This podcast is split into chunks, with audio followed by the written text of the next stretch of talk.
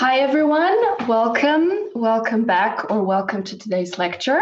We're very, very, very happy to hear to have with us tonight Rebecca Schneider. Um, the last time you were here, Rebecca, that was two years ago, I think, and um, you gave your Hölderlin lecture, which is called Brown Women Walk In, where you spoke about gesture and the work of Carrie Mae Weems and a lot more. But what I do remember very clearly is that you said during the discussion after you talk, uh, you talked to students and you said, read Black feminism.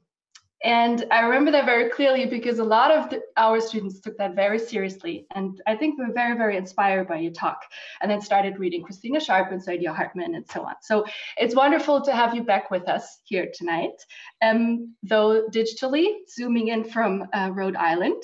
Um, so very, very well, warm welcome to you. Now, for those of you who don't know her work or for everyone now. I do a very, very short it's not short actually it's an introduction so i hope it's not too long um, rebecca schneider is professor of theater arts and performance studies at brown university in providence rhode island where she works among the fields of performance media dance theater and digital arts and she's the author of the explicit body in performance which is um, sort of a work where you work with and through the thought of Walter Benjamin and Bertolt Brecht in relationship to feminist work. And your other book, which I want to emphasize, is Performing Remains Art and War in Times of Theatrical Reenactment, which is sort of the book uh, you have to read when working on, on reenactment, um, being a very, very profound critique of the notion of liveness in theater performance and live art, and a book which sort of proposes a thinking otherwise of different other nonlinear haunting temporalities that go beyond of this mantra of liveness and co-presence, which we still hear very often in sometimes in performance studies. So um, another another uh, very important text in this regard is theater and history and your book uh, Remain, which is co-authored with uh, Jussi Parikka, which includes an essay um, which is called Slough Media, um, which is, I think, a very important critique of the, let's call it ahistor- historicity of new materialist um, thoughts or new, new materialist turn, in which um, you point us towards a problem of a generalized animacy um, in these discourses. You've also edited several collections, including special issues of the Drama Review on performance and new materialism, which I um, really recommend, then Precarity and Performance and Performance and Social Reproduction. And there's a new book coming out, as I just learned, um, which is going to be fully digital, um, which is called At a Standstill, Moving Gesture, Temporality, and the Interval in Performance. You've published over 50 essays across fields, and I'm not going to mention them all now, but I do want to point to, um, for me, and I think uh, for a lot of our students, um, that the past may yet have another future gesture in times of hands up, um, which is not only a work about the, the complex temporalities of gesture, in the so-called racial capitalist scene or plantational scene, um, and of course in times of racial injustice and the Black Lives Matter movement, but also very, I would say, like stunning piece about the possibilities of performance and about performative writing, um, which is important to emphasize, and sort of to imagine otherwise futures and otherwise ways of knowing um, via your re-engagements with the past. So as you can see, like as all of this shows, a very important aspect of your work is um, is your engagement with gesture um, in terms of rupture, fugitivity, and as a mode of, of resistance often, which challenges, let's say, universal colonial notions of time and mutually exclusive binaries of past present, but also human, non-human, or as you say, more than human, living and non-living. Um, and one important term that I want to emphasize is um, the inter in animation um, that you uh, that you develop and which is very important in that in that regard. And before I stop now, I really do want to emphasize here that your your very like your engagement to black and indigenous thought and your important call for as you say otherwise responsibilities towards what you say more than human and against the self-possession so fundamental to white liberal humanist man So, Rebecca, all of this just to say that we're very, very grateful and very excited that you're here with us tonight. And we're excited to hear you talk about questions of appearance with and through Hannah Arendt and about what it means for and in a democracy to appear to others as others appear. So, Rebecca, it's great to have you. Zoom stage is yours. Vielen Dank, Julia. Guten Abend und vielen Dank für die Einladung heute zu sprechen. Danke Nikolaus Müller-Schöll, danke Julia Schade. Es ist schade, dass ich nicht im Fleisch neben Sie sein kann, aber ich bin froh, dass wir Zoom haben. Ich muss mich ähm, entschuldigen, dass mein Deutsch ist sehr schlecht. Äh, also bin ich dankbar, dass Sie alle so gut Englisch sprechen. Eines Tages kann ich mich verbessern, aber bis dahin tut mir leid, wir müssen zusammen auf Englisch sprechen und so fangen wir an. Um, I am very pleased to be here uh, and I'm coming to you from Rhode Island. I'm in Providence, the ancestral home of the Narragansett. Um, we coming from a from a place where we are so deeply within the pandemic. Um, today was the worst day ever in terms of accounts of death. Um, it's uh, it's also, however, an ongoing nightmare for many who live below the poverty line in this country. And all of the work that I'm bringing to you today, and all of my work actually, is um, brought out of concern for those who have been disenfranchised by the uh, greed of extractive capitalist lifeways. Um, so, the paper that I'm going to present today, the talk I'm going to present, is titled Appearing to Others as Others Appear. I'm hoping it'll be under an hour um, with you. So, I'm going to just jump right into it. Um, and I need to share my screen. That always takes just a moment as we get as I get organized here. Hopefully that's it. Um, and hopefully now you can see the screen. I do want to suggest that you toggle back and forth. Um, some of the some of the um, images, this is Valie Export, I'll talk about her later, uh, may stay on the screen longer. And if you get bored, just toggle back to a different view. Obviously, um, you know that you're free to do that, but um, I just want to underscore that for you. So appearing to others as others appear. We'll begin with a quote by Hannah Arendt. The polis is the space of appearance in the widest sense of the word, namely, the space where I appear to others as others appear to me, where men exist not merely like other living or inanimate things, but make their appearance explicitly. What is it to appear explicitly?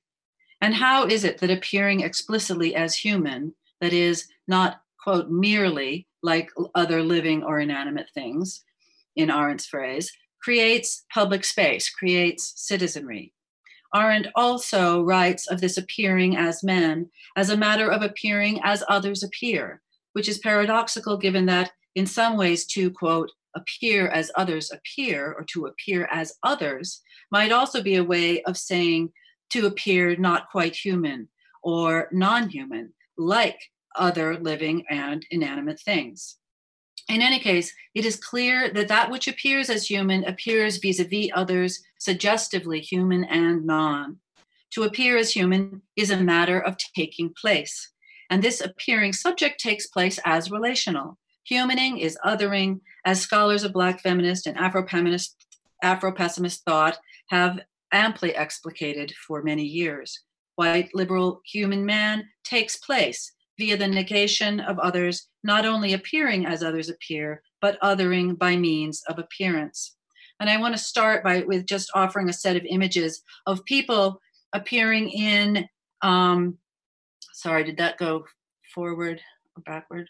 People appearing um, in and as public space explicitly, and you'll recognize some of these images. I need to move quickly through them. Um, but it, this one from Occupy also makes renders the question of appearing as others appear. Um, questions also the liveness of the others that may be appearing. Um, but this and this one of, of appearing also as dead, protesting genocide of indigenous peoples. This one from a recent white supremacist march, appearing as others appear, um, that we have been seeing across our screens. And the the questions of appearing as others appear uh, is not necessarily one where people appear to each other in any sort or form of conviviality. Um, and this at this image, which I wrote about in one of the essays that that Julia mentioned, um, that the past may yet have another future, the iconic gesture of the Black Lives Matter movement. And finally, Sharon Hayes replaying the first slide, uh, which I started with, which is the slide of the I Am a Man protests in Memphis in 1968, right? Sanitation workers on strike, where Hayes replaying that appearance in and as public space um, kind of renders some of the complications as as were rendered in the in the 1968 protest of what it is to appear explicitly quote unquote right using Arendt explicitly as man for Hayes obviously the the there's gender trouble and with the uh, black sanitation workers there there was what S- sylvia Wynter might call genre trouble for Wynter writes about the problem of the genre of human um, that is the, the, the genre of human that is uh, the the settler uh, settler colonial way of life that brings us to the so-called Anthropocene. Um, so, in this talk, I will discuss the taking place of the human who appears, making their appearance explicit, and explicitly appearing or attempting to appear as others appear, not all of whom are human. I will do this through thinking about artists whose artwork appears as others' artwork, um, and whose work appears not so much in public space, but as public space. I will then put performance based art and architecture in relationship to political theory about how public space is a matter, even the matter, of embodied acts of appearance. Next, I will spend time talking about the so called cradle of democracy, Athens, as a cradle holding conjoined twins, the theater and the political assembly. The theater polis question is an old question that seems newly relevant at a moment when a current threat to democracy has been armed, in the US at least, by the brazen theatricalization of fact, or the attempted flip of fact to fakery and fakery to fact. I was first asked to write on this topic for a collection of scholars and artists in Lisbon who were working on extensions of public sphere theory, the resolute, that, that resolutely modern idea associated with Jürgen Habermas, in which print provides a discursive space for the generation, negotiation, and evolution of bourgeois public appearance in a bounded democracy. Habermas's Öffentlichkeit, publicity, right, or public sphere, is grounded in, in ideas, quote, extensive with a bounded political community and a sovereign territorial state, often a nation state, end quote, as Nancy Fraser has written. Here, I follow Seyla Benhabib when I choose to use the phrase public space rather than, than public sphere, because I can better emphasize the embodied aspects of appearance with that phrase. Rather than the circulation of print so vital to the concept of the public sphere, public space allows for better focus on the circulation of bodies, images, artworks that move, talk, and gesture among, within, between, and around architectures. Architectures that score or script comportment, relation, and enactment in public and as public. Public space helps me think here about something as seemingly simple as bodies walking and talking moving and breathing in common. Perhaps even thinking of bodies in and as a kind of commons that can never be fully bounded by a sovereign territorial state and its interpolative agents. Here, I am less interested to think about a publicness bounded by a sovereign city, state, or nation that, quote, recognizes, right, certain citizen subjects who, in Arendt's terms, are recognized by means of their appearance then I am interested to explore how that same matter of appearance might fail to deliver a human completely bound to its status as subject, um, to its status as man or as human. That is, if explicit appearance delivers a citizen subject, where and how is it also appearance that, by virtue of negation, fails to deliver self possessed white liberal enlightenment man and instead delivers, say, an object or an obstacle, a lamppost, a traffic median, an inanimate being. Uh, so, right, Arendt has has to say i mean she she needs to claim that public space is where people appear as people but she has to claim that they appear rather than inanimate objects rather than like inanimate objects right rather than like uh, either living things or inanimate objects and in that singular but not unpacked phrase rushes in the history of the commodification of peoples as as objects in slavery's capitalism right rushes in that backstory, um, the backstory that prompts Western democracy, props, sorry, props Western democracy to this day. So uh, it's all there in the sentence if it's not unpacked. So let's rehearse for a moment the scene of the human given to appear either explicitly as human or as other living or inanimate things. Sylvia Wynter, Frank Wilderson, and other Afro pessimists have argued that within the modernity of the Western Enlightenment, the space for the appearance of the rational human is predicated on the simultaneous disappearance of the non-human human who must appear not to appear right? So it's not disappearance actually. It's the appearance uh, an appearance to disappear uh, the other than human human also appears this other than human human also appears but appears in relation and as negation the movement of structural anti Blackness across bodies is something with which European and American modernity, built as it is in the afterlives of slavery, are overly familiar. Liberal human man, Homo economicus, is composed of the negation of what Wynter would call contrary or otherwise, as I mentioned, genres of human liberal human man, whose explicit appearance as self possessed renders space public in democracy, is propped atop an animacy hierarchy against which he can define himself as explicitly appearing. And thus, his explicit appearance as human is precisely a matter of othering. For Wynter black, black is not fully or completely incorporable into the genre man without troubling that genre to its racist historical core. And so Black is genre trouble to the historically anti Black liberal humanist man. And we say historically, right? But someone like Christina Sharpe, as as Julia was mentioning, has that uh, you know who speaks of quote the past that is not past, the past that reappears to rupture the present end quote. And as we have seen uh, just again and again in these past years, with the very much the very alive specter, if you will, of white supremacy. The category black appears to threaten to undo man, even as it is the very category that secured his place atop the animacy hierarchy that rendered him self possessed in distinction to the possession and possessibility, right? The susceptibility to possession of primitivized and feminized others. So, turning back to Arendt's phrase, what does it mean to appear human as others appear in public space? What is the explicit appearance of the human? When Arendt writes that the citizen subject appears in public space as others appear, she does not, of course, mean that citizen subject appear otherwise to citizenry. To the others that Arendt writes about are other citizens who also appear as, quote, I appear. And yet, the phrase, as I've already suggested, is suggestive of other other possibilities. How do others appear? Can appearing as others appear, can appearing as others even, question and critique the norms of human appearance?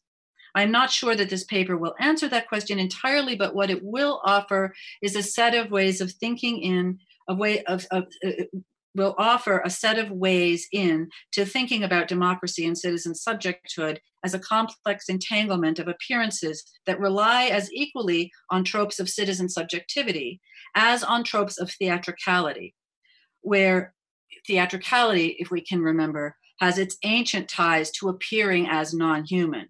Think of Dionysus, the god of theater, here appearing as a bull, um, here appearing, uh, here Dionysus rendering others to appear as dolphins, um, with the theater as a playground for unbecoming human in many aspects, if you think of frogs, birds, satyrs, etc., bulls. That the playground for unbecoming human in the theater, uh, becoming and unbecoming human in the theater, is umbilically linked to the political assembly, where as public the, where in public space citizens appear as others appear is something of a paradox. So um, the, this talk from here on there'll be four parts to it. Um, the first is um, at the theater and along the street.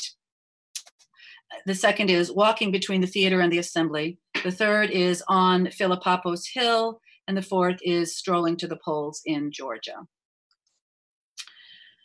At the theater and along the street. Um, at the heart of this paper um, will be a trip to Athens. But before we go there, I'd like to start at a theater in Lisbon by way of Vienna. I'd like to start by lifting out a score of one of David Helbich's uh, artworks, Scores for the Body, Building and Soul for the, for the São Luís Teatro Municipal, Lisbon.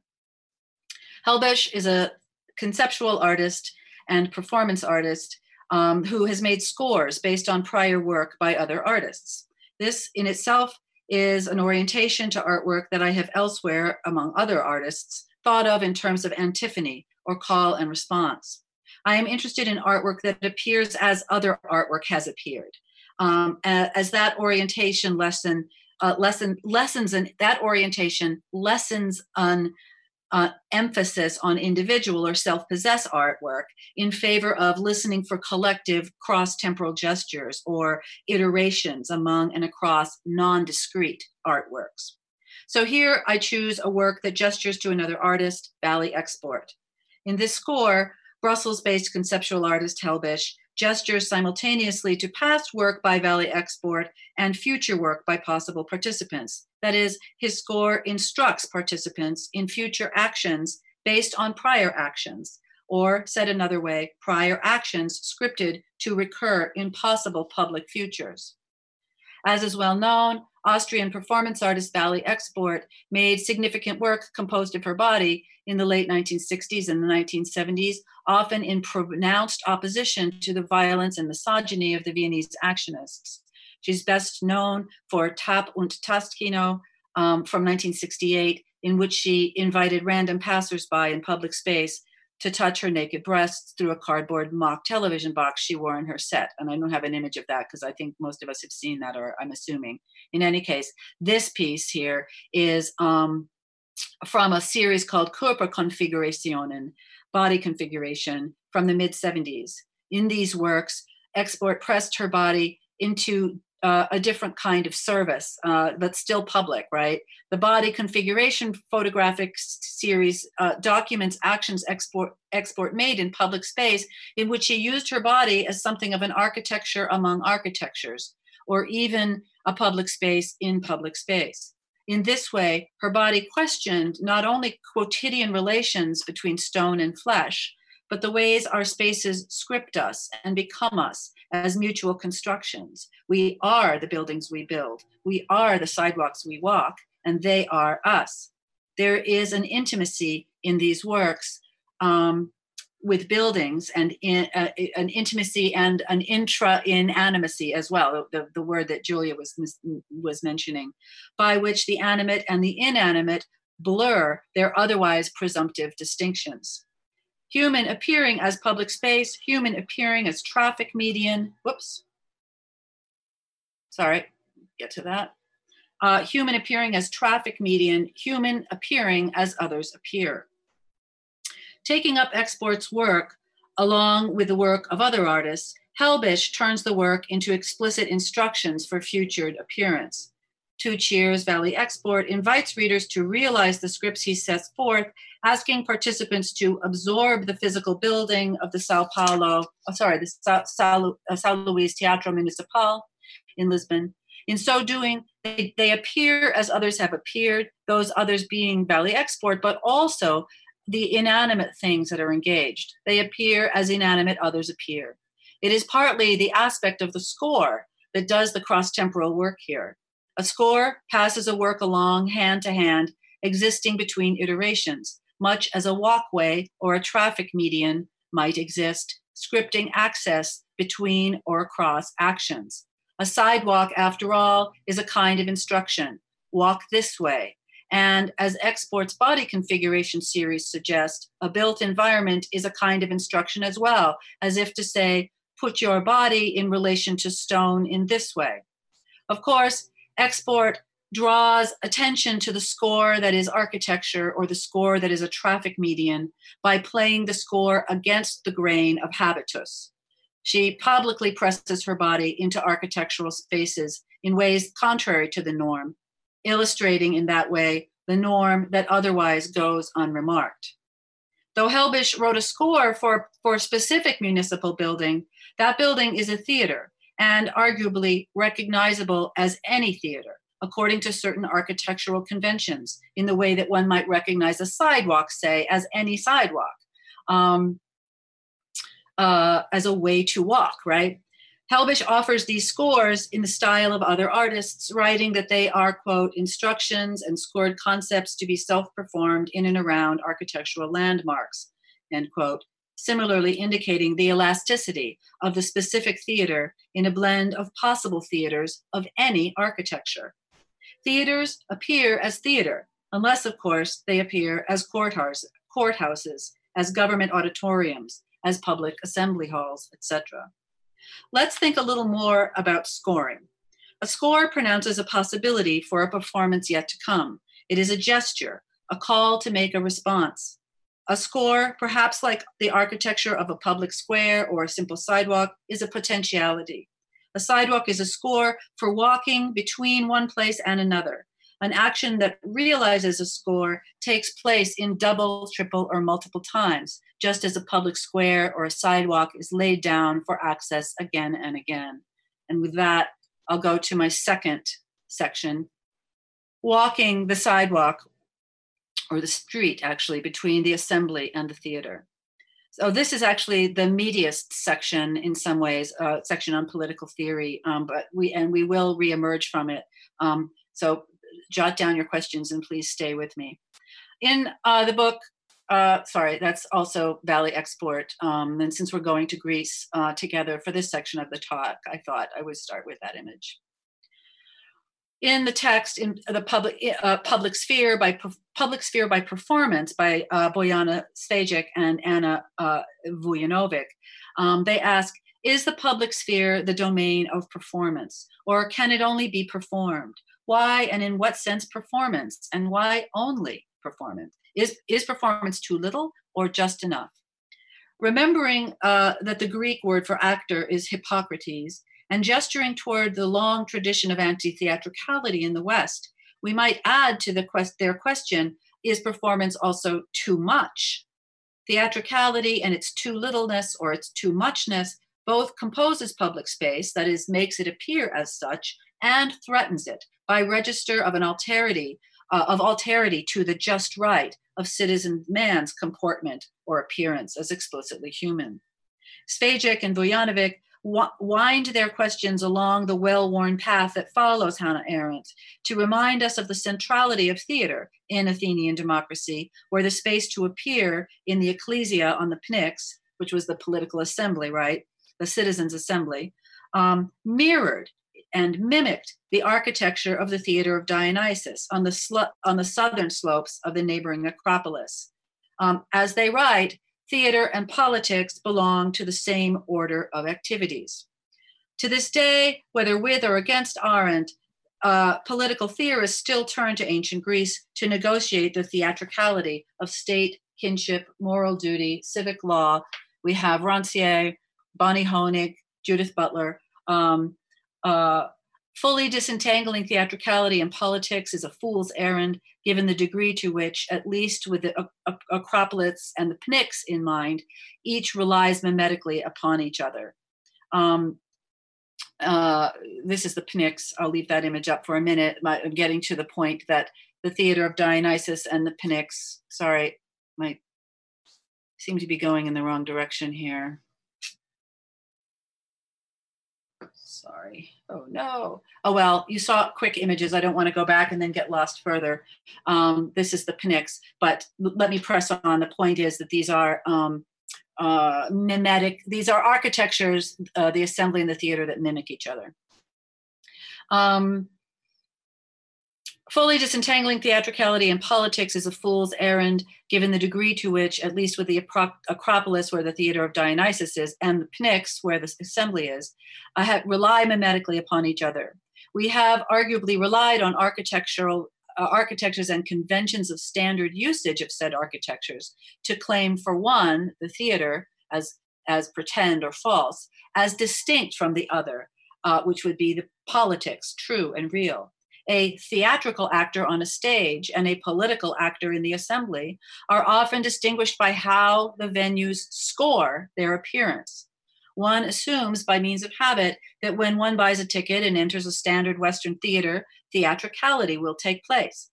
And though the architecture shares some basic aspects of appearance with assembly halls, arenas, and political forums, the assumption is that a standard audience would know the real of political de- deliberation from the fake of theatricality.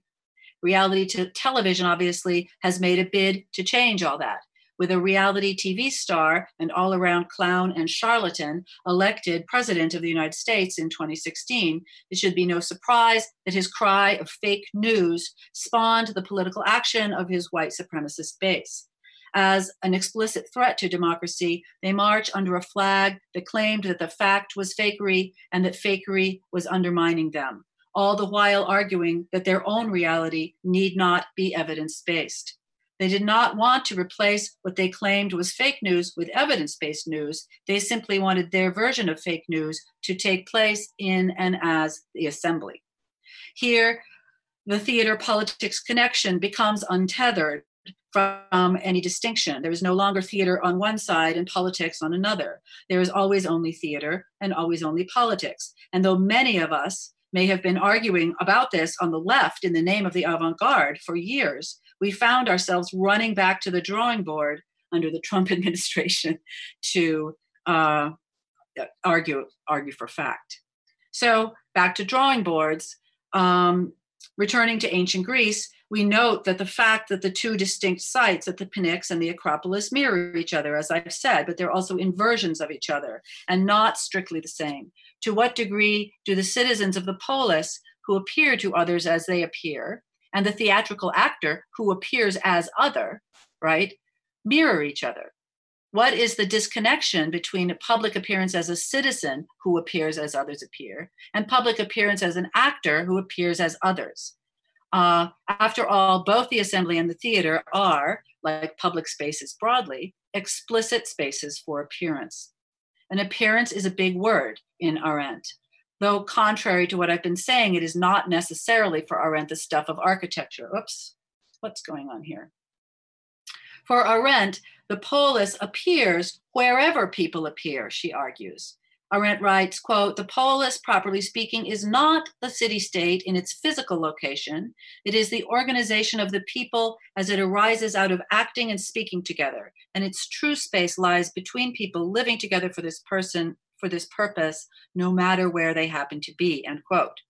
For Arendt, the polis is a mobile space of appearance, a space, quote, where I appear to others as others appear to me, end quote. Such public appearance made explicitly, nevertheless, bears a habit or gesture or posture determined by architecture, as if bodies cite the civic architectures that contain them.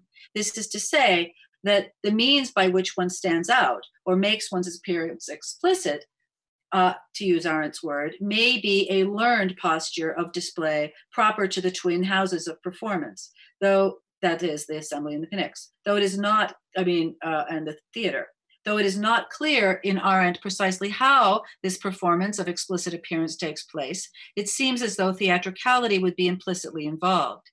For how is one to appear as others appear to me, except by conventions of overt or mimetic um, display, overt or cor- overt or covert, excuse me, mimetic display. The theater slash politics tangle is already impossibly manifest even at the site of citizen appearance. For while Arendt assumes that men are appearing as themselves, extremely complicatedly, these self appearances appear as others appear. So, as a side note, I think this question of citizens appearing as themselves, which necessarily is also as others, could bring us to a discussion about the threat of possession and possession trance um, that would haunt the, the later modern West, right, and become distinctly racialized. Um, as scholars like uh, Paul Christopher Johnson have written about. Um, and, and this, of course, is the central problem of the Bacchae. Um, and I, you know, I just think there's still a lot uh, to, um, to think with about that. The ecclesia on the uh, Pnyx, on the hill that is the Pnyx, which mirrored the theater of Dionysus on the hillside of the Acropolis, um, uh, these mirror each other just as today architectures of assembly and jurisprudence can contain spaces uh, of you know bracket theatrical scenes of appearance. Given this what can it do to remember the street that runs between the fabulated fake and the adjudicated real? So where i'm going now is sorry is to think about the street literally between the theater and the Pnyx the uh, here is an image of the assembly, uh, and which is what remains of it, and you can see the path leading off there. Uh, that if you follow it around and a ways, you would come to the theater. Um, uh, walking the ancient road between the Acropolis and the Pnyx. Um, in uh, in Athens, the street between the political assembly and the theater of Dionysus runs in a snaking line between the hills. Of course, this is not any surprise at all. Sidewalks run between state houses and theaters in most cities, but we rarely take account of them as anything other than intervals between actions, much as scores or scripts exist between instances of enactment. But what happens when we walk this way from the theater to the state house or back? What changes along the road, on the street, and at the level of feet to make us comfortable or uncomfortable, as the case may be, with the interstices, the passageways, the intervals between and among so called theater and so called politics? Is it on the street, in these corridors between institutions, that Arendt's mobile space of appearance manifests? And if so, is it something useful? Is it somehow useful to think of that appearance as interstitial between these houses, as well as what Arendt declares as, quote, between people, end quote? Of course, this might be called, with Michel de basic walking in the city. But for now, let's stay with the theater and assembly problematic. For I think it is possible to argue that this theater, interstice, assembly paradox continues to inform or choreograph our engagements with ideas of the public. Judith Butler's notes, let me see, I have another image, I think, here. Oh, if you walk on this pathway to the theater, and here's an actual literal um, uh, image of walking on the pathway. Um, Judith Butler's uh, notes toward a performative theory of assembly, as well as Cvejić and Vujanović public, public sphere by performance, certainly indicate that the question of performance is still ripe, the too little, just right, too muchness of performance. And uh, and that performance, uh, it, that the fact is that it's tied up with affect. Um, that not quite proper affect equals non-human while just right equals white human, too much excessive affect equals non human is a trope taken up volubly in Queer of Color critique, where theatricality in and as affect is meted out via the viability uh, of, uh, of, of the effort to, quote, appear explicitly as human, right? And not, quote, merely like living or inanimate things, end quote. Even ways of walking on the sidewalk become the means for the political appearance of the human slash non-human or not quite human problematic, by which the non-human is relegated to the theater, frogs, birds, satyrs, gods, and the human to the proper appearance of and the assembly worthy, explicit human of the polis. Let's walk together for a moment again back to the ecclesia on the Pnyx and the Athenian political assembly, where, where at the sorry at the Athenian political assembly, the demos are given to appear. Members of the citizen public take place, appearing as others appear to speak as citizens in public. We have been asking to what degree did the ecclesia depend upon its twin, the theater? Those who appear in the theater are explicitly acting as others. They appear as others appear, and yet are not what they appear to be. They are not themselves. As we walk between the assembly and the theater, we walk and talk and wonder does the rift between appearance as is and appearance as merely appearing to be create a generative paradox for political action? To what degree is the appearance of a member of the public always already dependent upon the twin theatricality or what Butler calls the quote, theatrical self constitution, end quote, that grounds its formulation. To appear is itself a performance based and potentially theatrical operation. To appear to appear as one, a self possessed subject, is necessarily haunted by the fundamentally conjoined operation of appearing both to and as others. Or, as Butler has written in another context, to appear, quote, beside oneself, end quote again, then if, we, if you take this beside oneself, this ecstasis, we'd pretty quickly, with ecstasy, be sort of moving into the problem again of possession. The promise, in fa- uh, the promise is, in fact, that appearing to act is also simultaneously on, only appearing to act.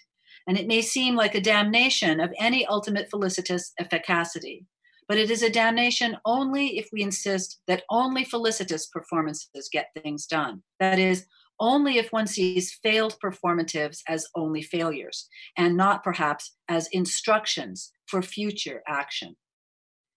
On our walk back to the theater, let's tarry for a moment, and here's a, the walk around the Acropolis over toward the, the theater. Um, on our walk back to the theater, let's tarry for yet another moment with Butler engaging Arendt. Like Arendt, Butler argues that public space itself does not exist independently of public action, which Arendt marks as appearance and Butler sees as embodiment.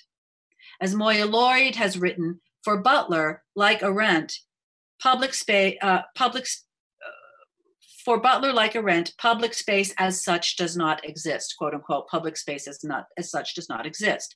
Instead, um, when the new social movements fighting against precarity demonstrate i don't know what that dash is doing there that appeared and i couldn't get rid of it uh, sorry fighting against precarity demonstrate on a square or rally in the street. They refigure the materiality of public space and by laying claim to that space they constitute it as public unquote this is to say that public space is constituted by and as performance. But unlike Arendt Butler makes the ingredient of architecture in the mix when she suggests, uh, makes clear the ingredient of architecture in the mix when she suggests that it is impossible to think of the body that appears apart from the quote architectural regulation of that body.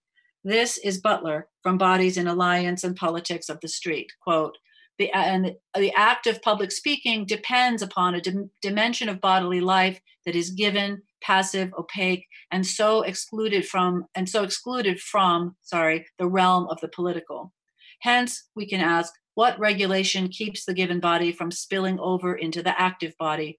Are these two different bodies? And what politics is required to keep them apart? The quote goes on Here we can see that a certain topographical or even architectural regulation of the body happens at the level of theory. Significantly, it is precisely this operation of power, foreclosure, and differential allocation of whether and how the body may appear, which is excluded from Arendt's explicit account of the political. Indeed, her explicit accounting of the political depends upon that very operation of power that it fails to consider as part of politics itself. Politics necessitates the space of explicit appearance, and that space of explicit appearance by means of performance facilitates politics we might think of this space of appearance paradoxically manifested through embodied action as neither one, the theater, nor the other, the assembly. We might think of such space, that is, space for potential appearance, as running on the street between the theater and the assembly, always on the road or in the intervals between one and another, always on the way. Such a notion of public space as intervallic or interstitial um, would remind us that such space is always both theatrical and political, architectural, choreographic, mobile, and for Butler, irreducibly corporeal. For Butler, a space becomes a public space by virtue of the claims made where and when bodies appear to other bodies as bodies like others, which is to say, by conventions of appearance based on the likeness of bodies. But there, and here's where I'm going to diverge from, from Butler's thinking there may be significant problems with the likeness based model of determinate appearance. But for Butler, what appears as a body, right, to other to others as others appear to me, appears for Butler in and as bodily vulnerability. That is, for Butler, the likeness between bodies is mutual vulnerability. Okay, we have been walking and talking between the Pnyx and the Acropolis, and now we have reached the theater. And it is at the threshold of the theater that I wonder whether Butler's formulation of shared vulnerability is, uh, as oneself, is limiting. One problem with Butler's formulation is that despite its reliance on appearance and acknowledgement of a double body, the opaque body and the body that appears, her theory revalorizes, quote, the body as somehow both self identical to itself and blind to itself, even as it is essentially beside one's own self and as others. It's very complicated. I hope you're still with me. This move strangely forgets the very theatricality that it simultaneously relies upon. In some ways, it forgets performance in its effort to rush to performativity. Let me try and explain. Butler writes, quote, what we are seeing when bodies assemble on the street or in the square or in other public venues is the exercise, one might call it performative, of the right to appear, a bodily demand for a more liberal, livable, a more livable set of lives, end quote. Here we can see that the Arendtian space of appearance that is morphed to Butlerian bodily space is still for Butler, quote, the space where I appear to others as others appear to me, end quote. This is the making of public space by showing up as oneself to a scene. Showing up as oneself means that one is vulnerable to and with others who also appear. Butler is invested in, idea, in an idea of shared vulnerability as a quote, sociality that exceeds us, end quote, and renders us interdependent and always more than one. Uh, this is a scene entirely proper to the assembly form of appearance, where, in Arendt's words again, men, quote, men exist to make their appearance explicitly, end quote. But oddly, these men who appear appear as others appear. And yet, Butler writes, they cannot see how they appear to others, quote unquote. So, this is a strange interdependency of the blind based on a classical idea of perspective, I would say, um, inherited from Nietzsche and his frogs, that for Butler, that the body is limited to itself and somehow blind. It cannot see itself as others see it. She writes, quote, the body is constituted through perspectives it cannot inhabit. Someone else sees our face in a way that none of us can, end quote. So my question is, why is she so determined that this must be the case? How is it that we cannot show each other to each other as each other, one of the basic tenets of the theater? Why is she so certain that we cannot appear as others appear? That is, as somehow or something that we are not, which is another tenet of theater. Is it really the case that we can never know or never orchestrate or choreograph precisely how we are given to appear, to appear, which is yet another tenet of the stage? What I am arguing here is that this approach to appearance forgets the shared interstice, the interval of theater that constitutes the public in the interstices of spaces of appearance, um, and, and, and suspends the idea that we cannot know how we appear uh, to others.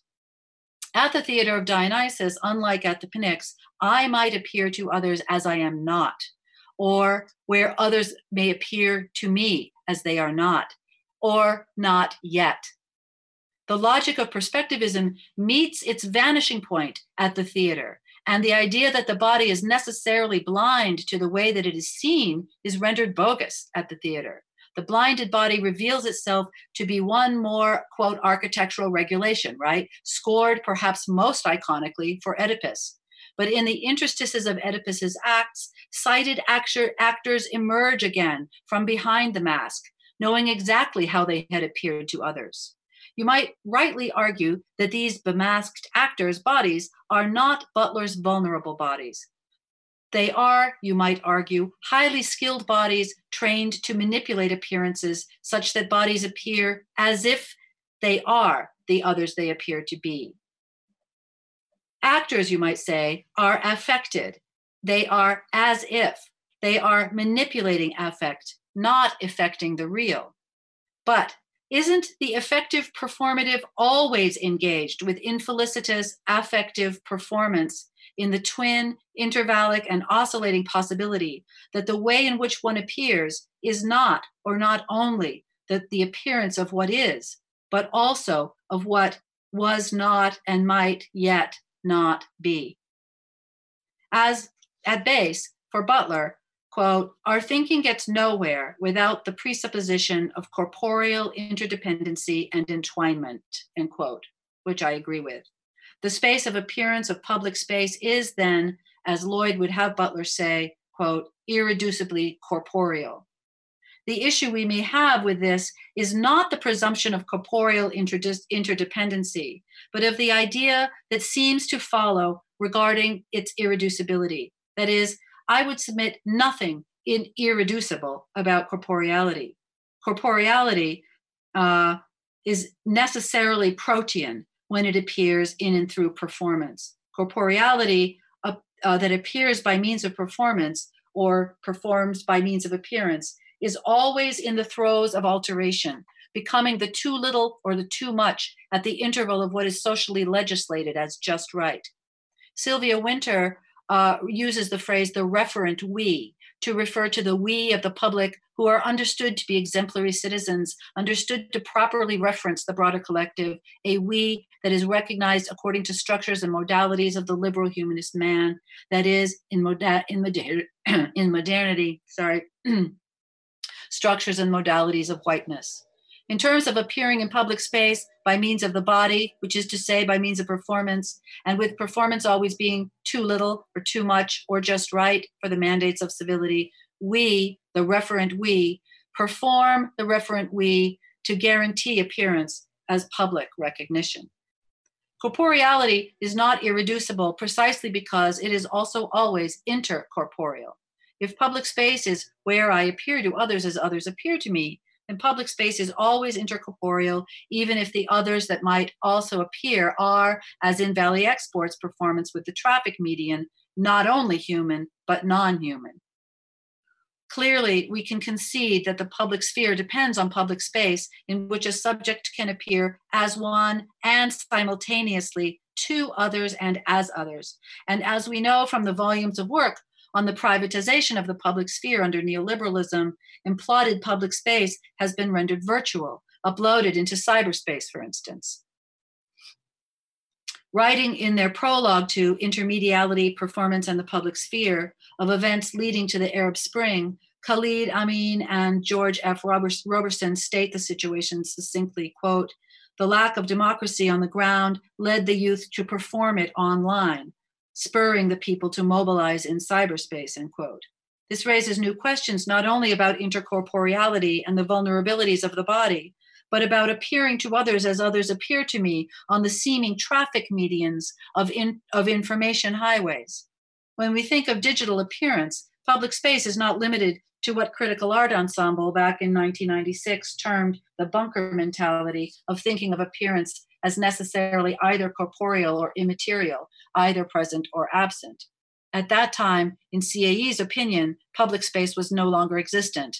They wrote, quote, legitimized autonomous zones where one can freely express oneself, politically or otherwise, are long gone, if such spaces ever existed at all, end quote.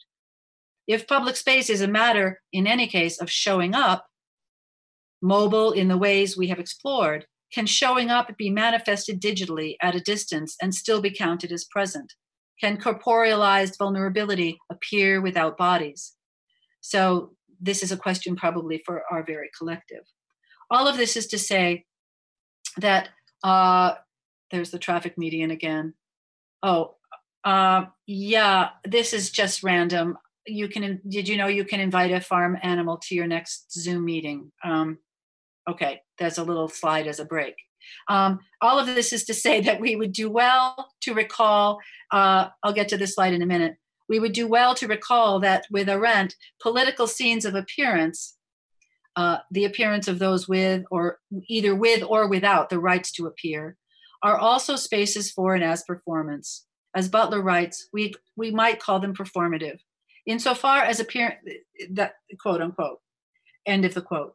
Insofar as appearance is vital to the idea of the public and indeed the manifestation of a public, appearance occurs by means of performance, but performance, to act and to do via performatives, is always simultaneously to tap performance in its always potentially infelicitous aspect, to act as if. This is to say, the inextricable double, the twinned aspect of theatricality and politics, is always the double edged aspect of performance. Performance can manifest both as is and as if simultaneously, both the reiterative or resurgent again, and simultaneously the not yet. So, my third section on uh, Philopappos Hill. In December, and I'm almost done, folks, the next two things are very short. On 2000, in 2018, for Documenta 14, Anishinaabe artist Rebecca Belmore made a journey to Greece. Her piece for the exhibition Biinjiya'iing Onji from the inside was a refugee tent carved out of white marble. As part of the exhibition situated in the landscape, the marble tent was located on Philopappos Hill, positioned to overlook the Acropolis with the Parthenon at its top and the Theater of Dionysus at its base and you could see the theater of Dionysus um, from the uh, tent. And, and on the other side, actually, it was the Pnyx. Um, to sit inside the tent, as the sculpture clearly beckons a body to do, is to make the tent a stage like the theater it faces. To enter the tent or to stand with it and see what it sees is twofold and complex. It is both to be contained by white marble and the cultural significance of that classical that that that that such classical whiteness manifests, but it is also, and paradoxically, to take up the view from precarity and adopt across the body the position of a refugee or a migrant, and to look at the Parthenon as a refugee might uh, view the legacies of Western empire and the ongoing urgencies of empiric colonial capitalism that have rendered so many dispossessed. Spiking heated debate, the work is a monument, but one that, in Julia Bryan Wilson's words, in Julia Bryan Wilson's words, partakes of a counter monumental vocabulary, which we might understand not only as a grammar born in the aftermath of trauma, but also as a minoritarian, minoritarian resource for those speaking back against human rights violations and structural racism, end quote. The work is pitched like a tent at the intersections of performance, sculpture, and embodied activism. And it, it offers another stop on the sidewalk between the assembly and the theater to talk over and consider as we move from the theater to the assembly to the refugee encampment um, uh, what it is to explicitly appear uh, as both human and non human. So, um, that's my talk. I, I wanted to end by actually also sharing with you a little video if there's time. There may not be time. Um, a, a, a, a, short video. I have to stop the. Um, I have to stop my presentation of this. I'm going to keep screen sharing, but I'm going to end this show and end with uh, I don't know if you guys have heard of the strolling to the polls that happen. Um, um, uh, actually, I think I have to stop this share and start the share again. Just a one minute video called Strolling to the Polls that was put forth by a Greek, the Greek sorority in Atlanta to uh, get people to walk, walk, strolling to the polls, walking to the polls to vote. So I'm going to share that um, get that with you now. If I can do that. Why am I having difficulty doing that? Let's see. Hmm.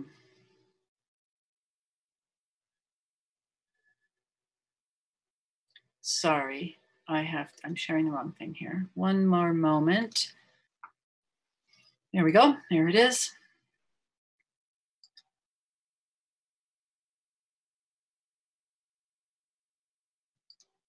Might run for president, even if there ain't no precedent. Switching up the messaging, I'm about to add a little estrogen.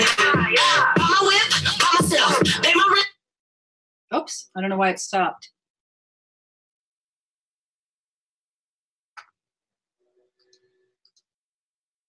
Well, it seems to have frozen. Well, you can see them strolling to the polls, and then there's another. Uh, I have other examples of this strolling to the polls that makes the walking uh, to the polls explicit. And if in if that comes up, if questions about this comes up in conversation because one of my questions is whether this is a you know what is the theatricality? What is rendering this walk to the polls um, the theatricality of that rendering um, the, the, question of getting people to appear in public space to vote um, what can we what can we make of, of that um, relative to uh, these questions? Because they're also um, explicit appearances as black.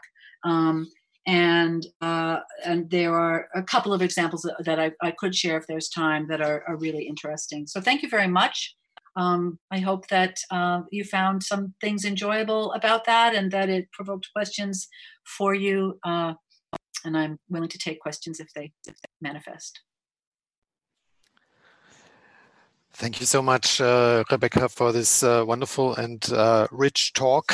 Um, this is now the moment where we um, have the people come back in. So while they are slowly um, entering again uh, the room and uh, while they um, have to wait until they will have come back in order to ask questions uh, by themselves, um, I might start out with a with a very simple question, going back to your title and to this um, reappearing quote from Hannah Arendt. Um, this um, um, appearing to others as others appear to me. Um, because from the very outside, I was I was thinking about uh, similar, seemingly symmetrical oppositions, uh, which turn out to be all but that in a way. So um, I was remembering um, uh, texts of Lacan talking about this uh, problem um, of uh, never um, be able uh, to take the place of the other. So in a way, uh, you were not mentioning Lacan, but I thought at one point you were kind of um, implying that um, uh, we could now talk about the Lacanian um, complication of the idea of, of a symmetrical exchange between uh, two different uh, people looking at each other or uh, in general um, the problem of um, the eye and the gaze one could say. Um, and and um, together with that the other question um, you were talking about the body in that relation and about the the side of that relation taking place. Um, but you were in a way maybe only implicitly talking about language in this whole process. So I would like to know a little bit more about this um, um, shared vulnerability as also a kind of uh, shared language and maybe a shared lack of language also. Yeah, thank you. Um, wow, there's a lot there, and I'm not sure that I um, I'm not sure what I think about it vis-a-vis symmetricality. Uh, you know, there's also the the, the problem that um, I think it's a habit, a, a, kind of architectural regulation, if, if to take that phrase again, of, of a, a, habit that um, that we assume that um, that we cannot have a symmetrical gaze, that we cannot have what uh, elsewhere we might call reciprocity um, between self and other. To the idea, of, uh, if, if not necessarily to appearing as man, certainly to being or becoming man. If one takes Hegel, uh, master, you know, lordship and bondage scenario for being man uh, over uh, by winning the recognition of another, but not having it be mutual. Um, so uh, uh, uh, that is appearing to that is appearing to render an other disappeared. So this this is a there's a, there are are clearly uh, I, I, think a lot of problems with that, and and I would want to also point everyone to um, to I think the best work on the problem of recognition that I have engaged recently is Glen Coulthard's book Red Skin White Masks, which, in terms of appearing as others appear, is appearing as Fanon appeared in a way, taking black skin white masks and reading it in an indigenous perspective, you know, taking it, citing it, working with it. Um, and it is sort of deeply against the logic of recognition so insofar as those logics of recognition are are, are Hegelian, are Western in origin and assume an, the impossibility of of actual reciprocity. um, you know, to, to be recognized is to be brought within the framework for Coulthard, who's writing as a Dene, uh, indigenous Dene um, political theorist of, of, the Canadian government's recognition is is not uh, mutual, right? Um, so so so I'm not even sure what I'm talking about. Then is is is the gaze in terms of appearing as others appear or appearing to others? Um, I'm not sure. That's a really great question because clearly um, I haven't brought the gaze in to this. We I mm-hmm. have I've really actually been been been talking about the sort of pers- uh, the the the the the mandate to appear as others appear, um, the mandate to appear within the habit of the gaze, right? And and the, the impossibility of that for for those that experience genre trouble relative to uh, the politics of recognition mm-hmm. and so then within that i'm also saying i'm also asking then well but um you know is there a possibility of uh you know uh, because because to say that the only way to appear is to appear uh, with this just right mode that will be recognized as the genre of man you know is an operation of theatricality that forgets its theatricality e- even as that it's the very theatricality that constitutes it.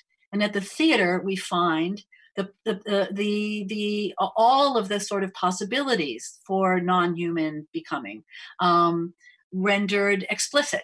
It's a different sort of explicitness. And yet these things are connected by the same street so you know that that that that may be why i said i, I want to think about this as walking what the how the feet feel it rather than seeing rather than the gaze. I'm not sure that thinking with the gaze gets me anywhere with this question. Um, so these bodies that are pressed up against architecture uh, are doing something for me in terms of trying to think through this problem that working with analytics of the gaze haven't been so possible for me. Is that a good answer to your question? It leaves Lacan to the side, but it is. I, I, I think it's a. I think it's a, a, a really interesting and uh, I would say um, uh, extremely original way of rethinking um, this uh, this what you call the public space or also the public sphere. Um, and of course, I would be tempted now to go on with questions, but I see that there is one question of uh, of Leon Gabriel who raised his hand. So I take the role of the moderator and maybe come back to it later. Uh, Leon, it's your turn. Hi, Leon. It's good to see you. Hey, Rebecca. Thank you very much for this great talk. I I hope I I I got like the I hope I'm not misguided with my question now. To be honest, um, so if I got you right, it was a great talk, really, and it somehow in a way in, i can say struggled me really because um, it flipped my uh, a reading of Arendt that I have around. So I, to explain it, I always read Arendt in a way that like a critical point is that people appear to each other and I cannot control how I appear to someone else. This is she writes it uh, in her book. So I thought always thought like okay, uh, then the point is if I cannot control it, I can be re- read in different ways by others in the public realm. So if I got you right now, your point is I actually I can control how I appear, and that's theatricality, which is inside here. So I I'm able to like uh, inside of this theory of appearance is the possibility to trick the other. If so, this is really like my my my basic question. If I got you right at this point, and then another question, which goes a little bit further, maybe it it's connected with this, is the normative character of what uh, Arendt is building up. Her very Aristotelian notion of the polis, and you mentioned Habermas before. I mean, there's a, a certain, even though Arendt is not Habermas, but there's a certain similarity between both in that sense, I think, as one can easily like take her whole exploration of the public as something which has to be in a certain way. So and I always understood Butler that she's saying, okay, actually, what do we forget when we look at the public sphere? Oh, it's the or the public realm, as Arendt says. Oh, it's the it's the private realm. Uh, as we are vulnerable, um, who are those who can appear in public? What's the what is left out? Let's say in a way. Um, and I would be interested how you integrate the the the private realm, uh, the realm of of that what where those who can appear in public don't have to care about because it's secured for them. Um, how would you integrate this into into what you were so um, brilliantly, brilliantly, brilliantly, and interestingly for me uh, elaborating? And also, like in the background of it, I to to explain it also. Um, um, Arendt was also criticizing um, the the civil rights movement in the U.S., as you might know, because she was saying uh, here the in her text reflections on Little Rock, here public and private sphere get mixed. Uh, they're not like like kept from each other. They have to be separated. So this is a little bit what informs also my question. Mm-hmm. That's terrific. Thank you, Leon. Um, yeah, so um, I I I think that you're um, absolutely correct to to bring up uh, at the end the question of the public. I'll start with what you ask about the. Um, the, am I actually suggesting that we, in fact, we can control how we are seen? Um, I think I think I am um, wanting to sort of uh, interrupt the idea that, of course, one can't control it. Um, because I think that leads to uh, maybe, um, first of all, the, the, the simplistic idea not, not that any of these thinkers are simplistic, but maybe my own simplistic reduction of the idea that what if that, that that one could simply show up as themselves, right? That there is such a thing as as showing up as myself in some in some in some way that is um, that I am oneself in a relation to others that is somehow both distinct from the others and um, manifested through um, a a relation of, of of of incommensurability of not knowing. I would never fully be them.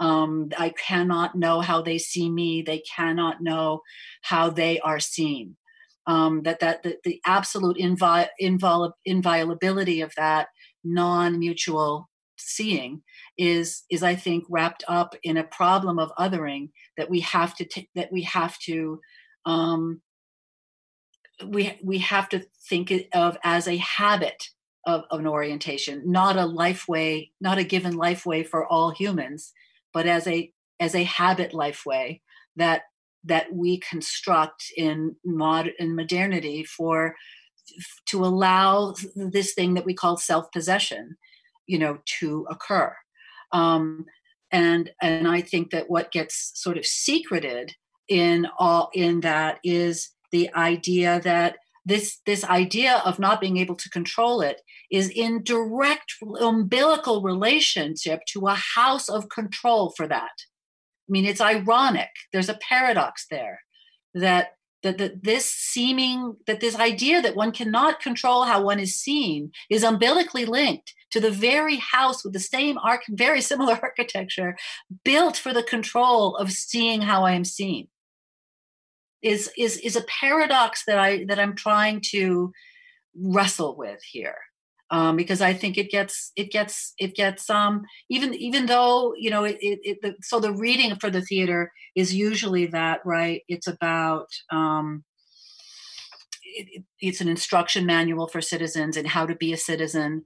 Um, and and it, and I'm not saying that it isn't that right? I'm not saying that that isn't sort of what the chorus does or that there is a way of reading the greek theater as in, in fact completely you know taming taming the spectator participants into citizen subjects that who who then adopt that that worldview Um, but there's an irony, and, and Euripides is bringing it forth in the in the Bacchae that this is not completely tamed.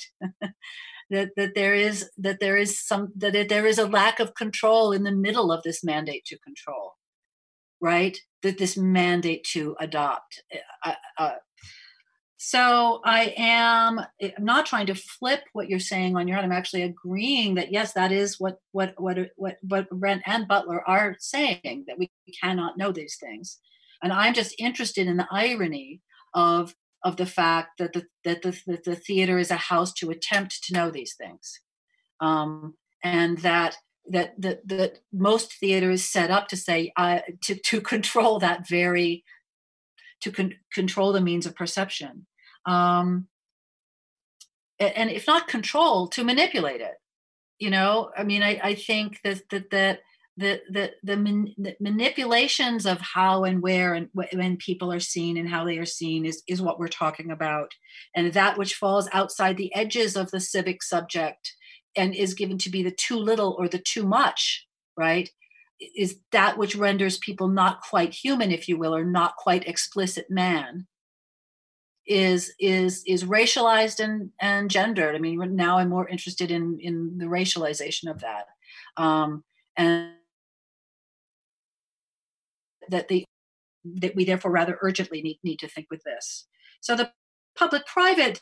Um, one of the reasons I end with, you know, with Rebecca Belmore um, and the refugee tent is because I mean, if refugees, if anything, kind of undo the fact that that it, that that dialectic between public and private, or that bi- that seemingly insoluble binary, you know, is troubled right by the figure of the refugee, um, maybe, uh, and um, that that those who do not have what's the Rancière, uh, Arendt and Rancière, um, I should have gotten get gotten the texts back uh, at the tip of my tongue, but those who appear to have the rights they do not appear to have, and those who do not have the rights they you know the the sort of the paradoxes of of those who appear to to not somebody can help me probably has this at the tip of their tongue uh, those who do not have the rights they appear to have or those you know those whose whose rights to appearance are um, are are are are in question who appear but who do not have the have the rights to appear um, are uh, are and who are as you said kind of left out of the equation are also left out of of of access to to privacy or to the private um, which is of course the um, the question of, of possession of what one possesses what one is given to possess um, and do not therefore even possess um, you know themselves. I wrote about this in the zombie piece essay uh, um, because I think it's also been very very interesting that during you know in Occupy that that this this figure of the zombie to be um, to entering public space that those who do not have um, have uh, neither life nor death. Um, and one of the one of the questions that, that, Butler actually brings up you know so eloquently about um, about the, those who have uh, fallen um, without the without the ability to be mourned, without the rights to even be mourned, are are those without, in the sense, the rights to die, let alone the rights to to be counted, right? The rights to be counted as citizenry or as as given to account. Um, and this kind of falls outside of of a public-private uh, dichotomy into something um, uh, completely, you know, in the realm of of utter negation. Um, I don't know, Leon, if I have answered your question adequately uh, at all. And, you know, Pete, these are the things that I'm wrestling with. And this is what your question sort of brought to my mind as a response. Um, but maybe you can see a little bit more clearly why I kind of tilted things in a particular way with this text. Um, I'm really interested as to, you know, what would a democracy be in which we could appear as others? Like, why can't why do i have to only appear with the vulnerability of myself can't i appear with the vulnerability of another can't I know the vulnerability of another, right? Is it only my self possession and the fact that I am vulnerable in a chasm between another person who shows up as vulnerable that that that means that I can then the self interest of my vulnerability be the thing that that renders me, um, you know, uh, um, that, that that renders that that is it my my self possession only that renders me um, uh, a citizen? And i and i think this is why i kept mentioning possession. I think thinking about the problem of possession as a particular western um, you know because possession is a prob is a problem of possession possession as in ownership of objects. Um, uh, that if i cannot show up as myself then i how, how can i how can i how will my signature mean anything the right to property is that I've signed that. I have to still be myself when I show up to sell it. And if I am abs- open to being possessed by another, or actually really being entered by another, or being so fully intercorporeal that the spaces between us actually come undone into really constitutional collectivity, then the, a problem of ownership is by a self-possessed individual is uh, is is and yet this is theater's issue. This is what dionysus this is why the theater the god of theater is dionysus because perhaps the theater is a place where i mean it couldn't in the bacchae you can't represent you can't represent possession but it really does become the potential undoing of the human. Um, and and at this moment where we're kind of trying to rethink um, the legacies of the white liberal human in its exclusions um, thinking with undoing thinking with a, a model of, of democracy or of public space that won't rely on, only on on the human as uh, who has to show up only explicitly by not being inanimate and not being like others right? Being both others like others that are i but not like others that are not i is has to be has to be unthought hmm. i mean i you know i'm playing with these texts to make them say what I want them to say, but that's what we all do. I'm entering them and possessing them. Are there other questions? yes, Julia.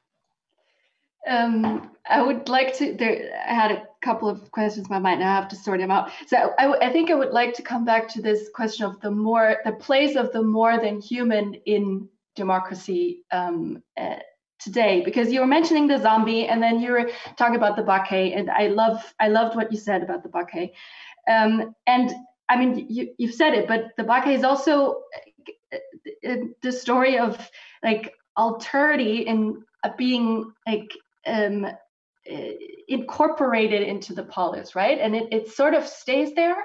And ulrike Haase was here a couple of uh, weeks ago. She would say that this might be still the the the, the chorus.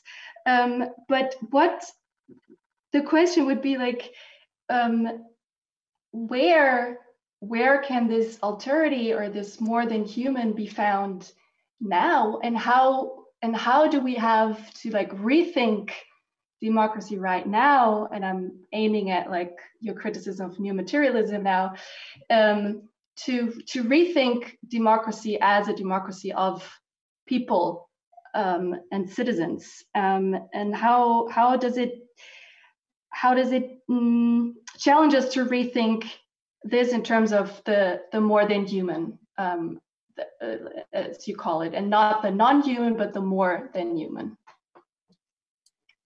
yeah i'm really i'm i'm very um i'm not just critical of new materialism. I mean i like to think of myself as a, as a kind of new materialism. I'm critical of the phrase new. Um that's all. It's like especially when it, it is so indebted much of it much of it that i admire is is indebted to things like indigenous thought um and other other life ways that are invested in animism. And slapping the word new on it is just another myopic operation of of frontier Western man thinking. Um, so, uh, but but I am very um, uh, interested in like with like with much work in new materialism, the expanding of you know persons, only some of whom are human, um, so that one could have. And you know there are what is it? Is it a lake in new zealand or a river in new zealand that was given personhood? And um, and the kind of questions that that i think you know if we were to think more also with the um, with the with the Valie Export you know the kind of intimacy that happens with the human and more than human or the more than human amalgam that becomes the assembly of the human and non-human or the or the animate and the inanimate in the inter-inanimate caress uh, between the body and the step uh, on the walkway. Um, that that that's an assembly. Um, can that assembly vote? Um, that assembly of persons? Um, can that you know it, it is is what does it do to say oh Valie Export is self-possessed in that moment of doing that? Um, and to miss the sort of you know this is back to what i wrote about with that john that john donne poem um, where in in performing remains where, where john donne writes and uses the word interinanimate is writing about these lovers so tightly entwined that it becomes you know impossible to tell in a sense one from the other. And you really but then it's also you realize he's writing about a sepulcher and what's impossible to tell is to tell the flesh from the stone and this kind of kind of co- this mutuality of stone and flesh which is really also so articulate at the site of the ancient theater, if you will.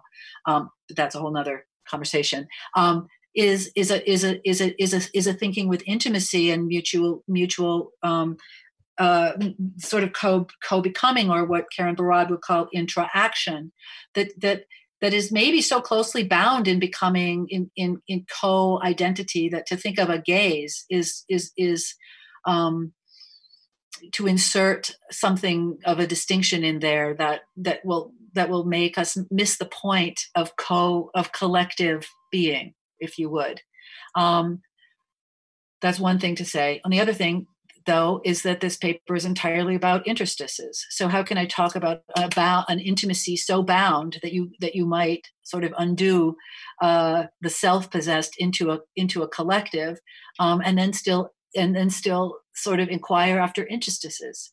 Um, so uh, I think that's a that that's a really um, uh, interesting um, uh, interesting aspect to to where I have to continue to maybe think a little bit further with this. Um, so if if the if the interstice is um, it, it is one of uh, you know ultimately of relation, um, and we're not interested in uh, legislating that these the relation between entities, whether they're two humans who are appearing to each other as others appear, or a human and a sidewalk, you know, a human and a traffic medium, or a New Zealander and a river. Um, if, if we're wanting to uh, to uh, uh, not legislate that these have to be um, completely um, unable to see how they are perceived or to sort of cross into an interanimation with each other. Um, what what kind of interstice is that? It, is it, it, it's an interstice for what? Is it not an interstice that keeps us only apart, but an interstice that also kind of brings us together?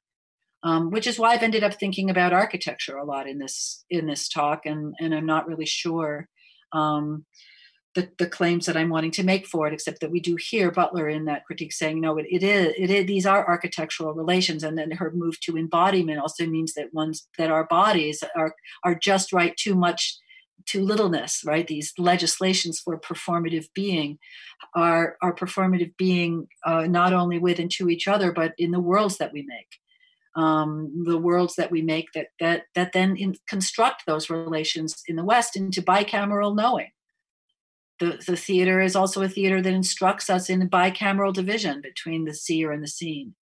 But if you think with Yoruban ritual tradition or some indigenous traditions, we don't have a bicameral divide by which one person stands out and appears in distinction to another person. So it's all it's also a, an architecture for enactment of a whole of, of a whole model of sociality. And what could a dem, what could democracy be um, when it's figured you know architecturally differently. Um, but but again you all have have been very generous to sort of listen to this paper and i think all of the things we're talking about now are are the as yet unthought through aspects of of what i'm suggesting and you know where we might go with it is is is i'm not sure. Well we are reaching um, about the end of this um, one and a half hours, which is really a, a pity. But um, I would like to at least give you the chance to raise your hand or ask questions, um, because this is the one and only last chance you have. Um, but if there aren't, uh, then I would like to really uh, thank you again for. There is, um, there is, Nicolas. Oh, there there is. is one question. Yes, Teresa Bernard. Where is it? Teresa. Hi, hi. I uh, hope I'm not um, um, stretching the limits of time, but um, yes, I thank you very much for your talk. It was very fascinating, also in the sense um, to um, um, yeah, t- this notion that this kind of duality of uh, your own person and the other being two, not being two separate entities, and that the knowing of the other is somehow already embodied. And but my actual question is uh, you also write not only about appearing but also the disappearing in theater and uh, what I was wondering is what happens in that chasm, um, and um, especially in relation to what you've been talking about today. Um, so, um, yeah, uh, when we speak about the disappearance in theater uh, and about that reiterative moment, uh, and about at the same time um, how you can uh, through the performativity of the subject um, um, mm, how, how, how should i say this? Yeah so my question is uh, what for you happens in that moment that cannot necessarily be grasped that that that void between spectator and and what happens through that um, the moment of performance That's a terrific question. Thank you so much for it. What happens in the chasm? Um, yeah, even our choice of words is so interesting. The, if we think of it as an interstice, or if we think of it as a chasm, how do we? How? What difference sort of does that make? Um, if the if the chasm is a bridge or if the chasm is a magic gulf of which we can never know or a, you know what what is that what is that what is that interstice? But your comments on the disappearance um, theater as a place that is not only about appearance but also about disappearance. And um, theater as a place that is not where we appear as other appear as others appear but where we might actually appear as that which cannot appear or that which is not given to appear. And in that um, in that theater as a place for perhaps you know challenging the legislation of appearances right? Theater as a place where the architectural regulation to take that word from butler for the means of appearance can be expanded and played with and challenged and critiqued. Um, i guess my question is though if that is already if that place of critique is like given to the theater that it's only in the theater where you can expand that definition of appearance. And it's not in the pnyx itself. It's not in the assembly because we think the assembly is not supposed to be theatrical right? Then we we are stuck with making it only be in the theater with those that are given to not have the rights those are given to appear to not have the rights that they have and to have ha- yeah that problem of the non-citizen subject. Um, if, if it's only in the theater where we can expand those those sort of regulations on appearance then we're in trouble. We have to actually allow something of the theat- of that theatricality which is already knit into the quotient of appearance to happen at the level of the assembly.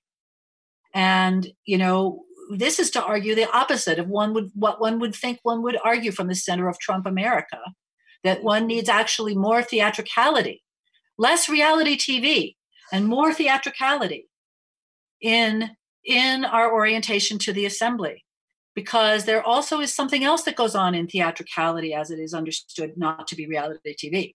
And I don't know what that is, but it is about a, a sort of expanding of, of the idea of what can be given to appear outside of the architectural habituation to the real and that's why I think this stroll to the some of these stroll to the polls uh, uh, videos are so interesting because these, these are, these are getting people out who have been living under the under the you know black uh, Americans African Americans living under the you know what Mon- Monique Allewaert calls the the sort of the strap of being par- of parahumanity of being parahumanity in the afterlives of slavery. Um, and you know choosing to expand upon that category of the human to ex- to use the you know to use their more than human toward a better world and making the stroll not just a walk but a strut a whole theatrical walk to the polls um, and uh, I find I find there to be that to be sort of very exciting, um, but it's a paradox, and I see that I see that um, I see that there's a lot more questions to ask. I'm extremely grateful. I'm sorry that I that my talk was so long. It kind of maybe left less time for there to be questions. But I do um, volunteer that if you want to reach out to me, um, I, am here for the month as a Mercator Fellow at the Goethe University, and um, certainly feel free to um, to email me. And if you had a question that you didn't have time to to ask, and I would take your email. Oh, I see there's a hand raised, but I'll leave it up to you all. Yeah, I think we should take this this one more question if that's fine with you, Rebecca. So, sure. um, Mark, oh, go it's ahead. Only, it's only two. It's only early afternoon here. I'm fine. Hi. Hello. Um, thank you so much um, for your um, talk. Um, I wanted to narrow in onto on this um, uh, concept of self possession that uh, kept reoccurring uh, within the length of the uh, talk. Um, this self possession, well, simply, I want to ask, what is it? what what is the self possession that you're speaking about? Because for me, I when I first heard when I hear the term self possessed, I immediately think to uh, the self possessed man I, and, and I don't think there is a coincidence because I think this repetition of self possession has been linked to um, ideas of, uh, of, of course, like ownership, and of course, when one expands into ownership, it, it also um, goes into the the habits and behaviors of what constitutes self possession, and and contrasting that with um, the video you showed of, of the strut of the self-possessed strut of the black woman. What does that mean exactly in in in the context of um, as of also um, the the the architectures that we are currently existing in that has um, been built by the um, the self-possessed uh, white uh, Western male. Um, as, as you, you referred, that architecture allows for the regulation of bodies and provides influence upon the body for the means of, of experience. Um, so, yeah, the, to to narrow it all down, it, it's it's I'm basically acting. What what is it that you're? Yeah, about? thank you for a terrific terrific question. I mean, I am absolutely trying to um, uh, I, I, hope that it was clear that I that I'm interested in sort of undoing some of our habits toward assuming the rights of self-possession, assuming that the the the um, the manner and habits of self-possession um, that are that have that are the sort of um, that are enlightenment man right? That are that are given given us um, that we have inherited to exactly what you're talking about. And again, there's a lot of people that have written on this. Um, we were just reading in the seminar that I was doing at the Goethe with, uh, you know, on um, Paul Christopher Johnson's text on the history of possession and, you know, giving giving self possession to John Locke and David Hume and the the kind of construction of the of self-possessed man. So what it, what are these women that are strolling to the polls that are both self-possessed, but they have their own strut, they have their own stroll.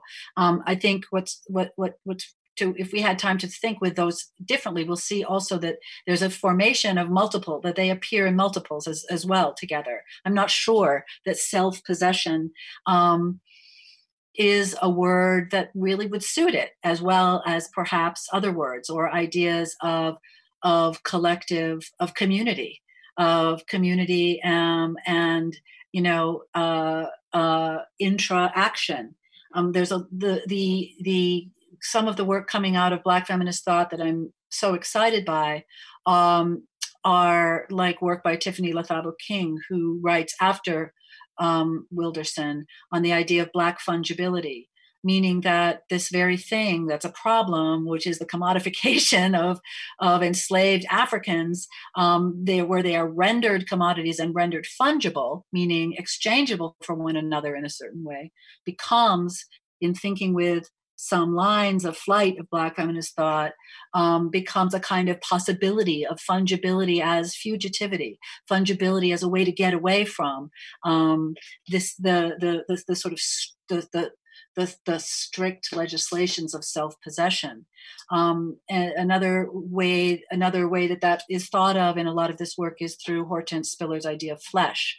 That you know that that flesh is is is both a, a sort of bears the marks of enslavement and um, disenfranchisement, um, but it, it is also a thing that is shared collectively. The body is the self-possessed body, but flesh becomes this kind of kind of site for collectivity.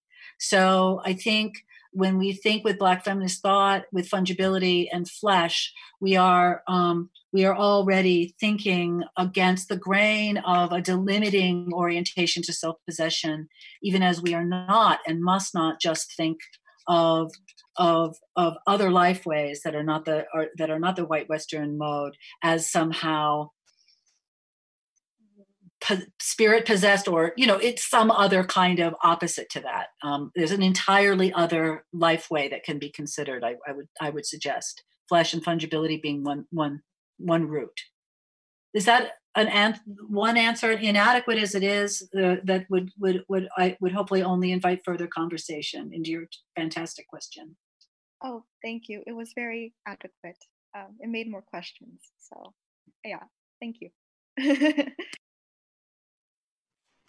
okay, since we are already overdue, so we should take another question. there is one. um, Mimosa Sahiti. Yes, uh, hi everyone. Uh, Rebecca Schneider, thank you again. Um, uh, it was really a lot of information, but what is concerning me a lot is um, um the way uh, we said, like, um, if nobody can see who we are, like, viewing with the eyes, how can we then um, have the feeling um, similar to some other people? Like, for example, why can't we talk about black females or men or other than us, which is happening out of us, and also not only out of our view, but also out of our body. And um, how can we have this collective feeling for one another if we um, can't see the person with our eyes?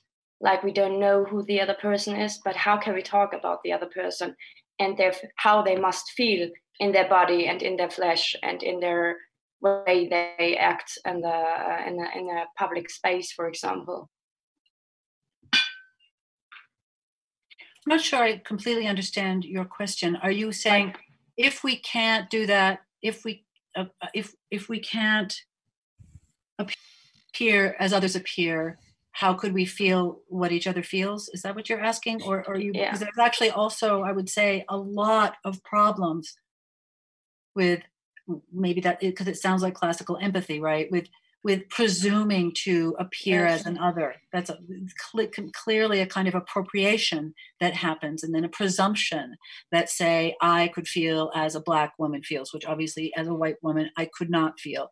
And and one one I I am not, and I am really glad you asked this question because that is not at all um, what I am wanting to um, to suggest in simultaneously suggesting that we are all already so i think about uh, we are all already interconnected in a certain way that is not where, where, where we are not incommensurably divided.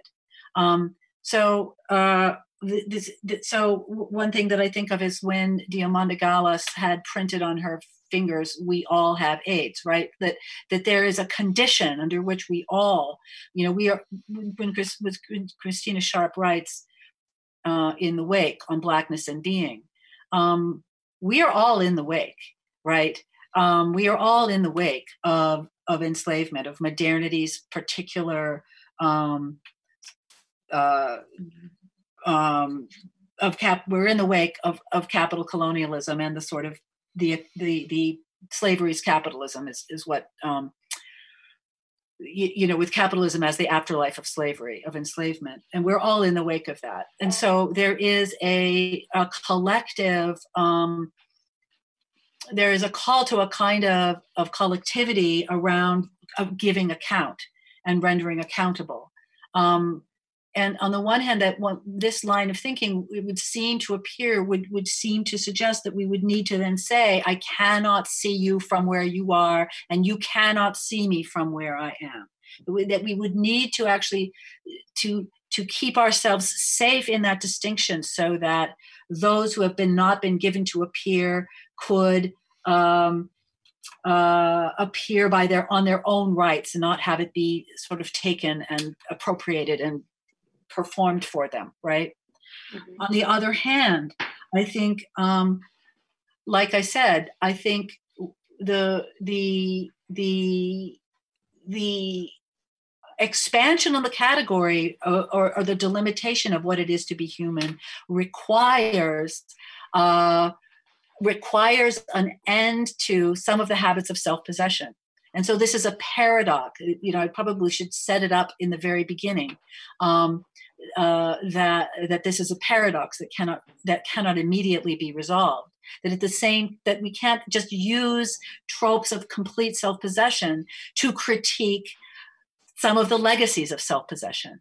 And that in that um, there's a there's a kind of coming undone that needs to occur uh, it, we have to find a way to do it, especially as white scholars and white people, that is not appropriative, that is not reappropriate always uh, uh, into our mechanics of representation, into our own machine of, of, of, of, especially I think of bicameral display. But I'm not sure um, that that uh, that Mimosa, I um, I then sort of made it okay for you, like the how do we do it, um, as much as I again am trying to sort of uh, present, uh, illustrate the problematic as I see it.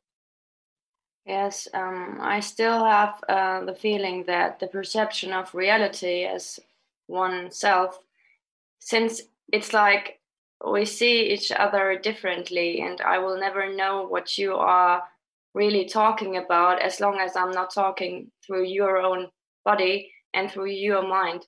So I have the feeling um, that it's still um, like something that is in between of us, like of us all, that makes us um, so much distance, even if we seem so close concerning our thoughts and ways we are talking.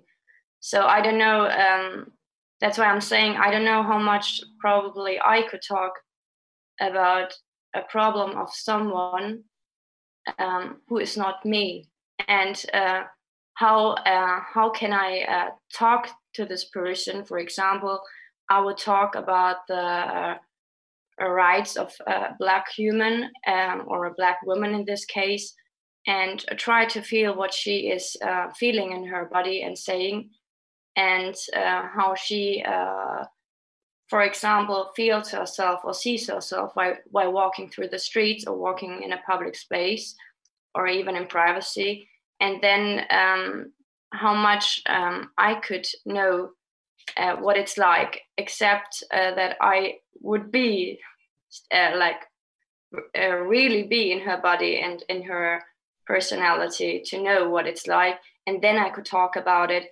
Or uh, make it as my problem. I am I have still a big uh, thing. When is someone else else's problem also my problem, or when is my problem also a problem of someone else? And this intersection seems for me quite interesting, also in a democracy, which is right now a, like the Black Lives Matter on social media was so big that we all felt uh, this um, ambition and this problem, and we all made it our own problem because he felt it so much like uh, we could resonate to it, even if we probably we don't know what it's what it feels like. So I'm like this emotional arouse, arousement through all those um, problematic situations that we're having right now is making everything which is a global problem also to a problem of an individual and um, i don't know if we are all talking uh, about the same things when we have those kind of big big waves yeah sorry yeah okay rebecca would you like to give a short answer because i think then afterwards we definitely have to sorry. stop here Yes, I'm very, no, I'm very, I think I, I, I, thank you for wrestling with that and coming forward and bringing it forward. I am completely um, enamored of of that question because I think you're absolutely right. Um, what what is the at the end with what you say? When is a global problem my problem? Um, and uh, how do I move into the skin of another? Um, without without I, I would add without appropriating or, or even you know claiming that that is my experience and yet you know now if i live in a in a sociality that says i'm never possessed i could never be possessed by someone else i could never know someone else's thing then i would never be able to but if i if i read something like um you know toni morrison's beloved and and read about a character who has another person's memories um where who is entered you know we're entered by each other all the time. There is there is even across the zoom room you know there's a porosity to our being that is um, that we we can i think uh, we, that we need to take much greater account of um, and I don't know, that doesn't necessarily mean becoming empathetic, um, where I contain myself, uh, possession, etc. I mean, I think the model, we have to go into rigorous kind of re- rethinking about the models for that sort of thing that we've inherited um, and maybe craft maybe craft new ones. When I say the referent we, using uh, Sylvia Wynter, I'm also referring to uh, you know white habitual ways of knowing. So um, I don't think we know entirely how to do it yet. Um, but if we do consider a porosity to ourselves amongst ourselves and others, um, and one that doesn't have to be one where I, by knowing maybe something about you, have mastered you, and then I'm the human and you're the non human, but can come to a different kind of orientation by which we co become something something else maybe something we haven't even imagined yet and as tiffany lethabo king writes um, to white uh, to non-black people generally that the if non-black people want to kind of engage and know what it is and get involved, they have to quote unquote leave open the possibility for the formation of a new body. That's quote unquote. Now, I'm going to try to be dealing with this in the lecture that I give on Monday, um, where I go a little bit more deeply into a story that's not my story, really. Story of Africans who fly. Not my story. I'm a white person. And I never arrive at the story. I'm a white person. But, um, uh, and probably fail in the efforts of what it is that I'm working on. Um, but yeah, I guess I think that that failure is one maybe worth making. Um, so that's what I'm. We'll see. We'll see what happens in that talk. thank you all for your attention. There's really great comments and thank, questions. Thank you very much, Rebecca, for your talk, for the discussion, for being um, here with us tonight, or in your afternoon. and uh, thank you also for the offer to get in touch with you while you're here, at least virtually. Um, to all who don't know that yet. Um, so there will be another talk of Rebecca's on Monday uh, within the framework of configurations of film. And you're also, also uh, very welcome there. Um, for all of us, I think this was an exciting evening, and I think there was a lot to be discussed in the future. So I hope we will have you back sometime. Um, thank you for all the people, to all the people who helped us with um, the technical stuff. So uh, Paul, who was in charge of the production for the Mousonturm, Jonathan and Lucas. And um, I hope that many of you will come back next week when we will have here the Hong Kong playwright Pat To Yan um, in a dialogue with uh, Julia Weinrich from, from the Schauspiel Frankfurt. Uh, thank you everybody for your um, attention, for your uh, for being here with us tonight, and uh, have a good evening. Bye bye. Thank you, Rebecca. Thank you. Thank you, everyone.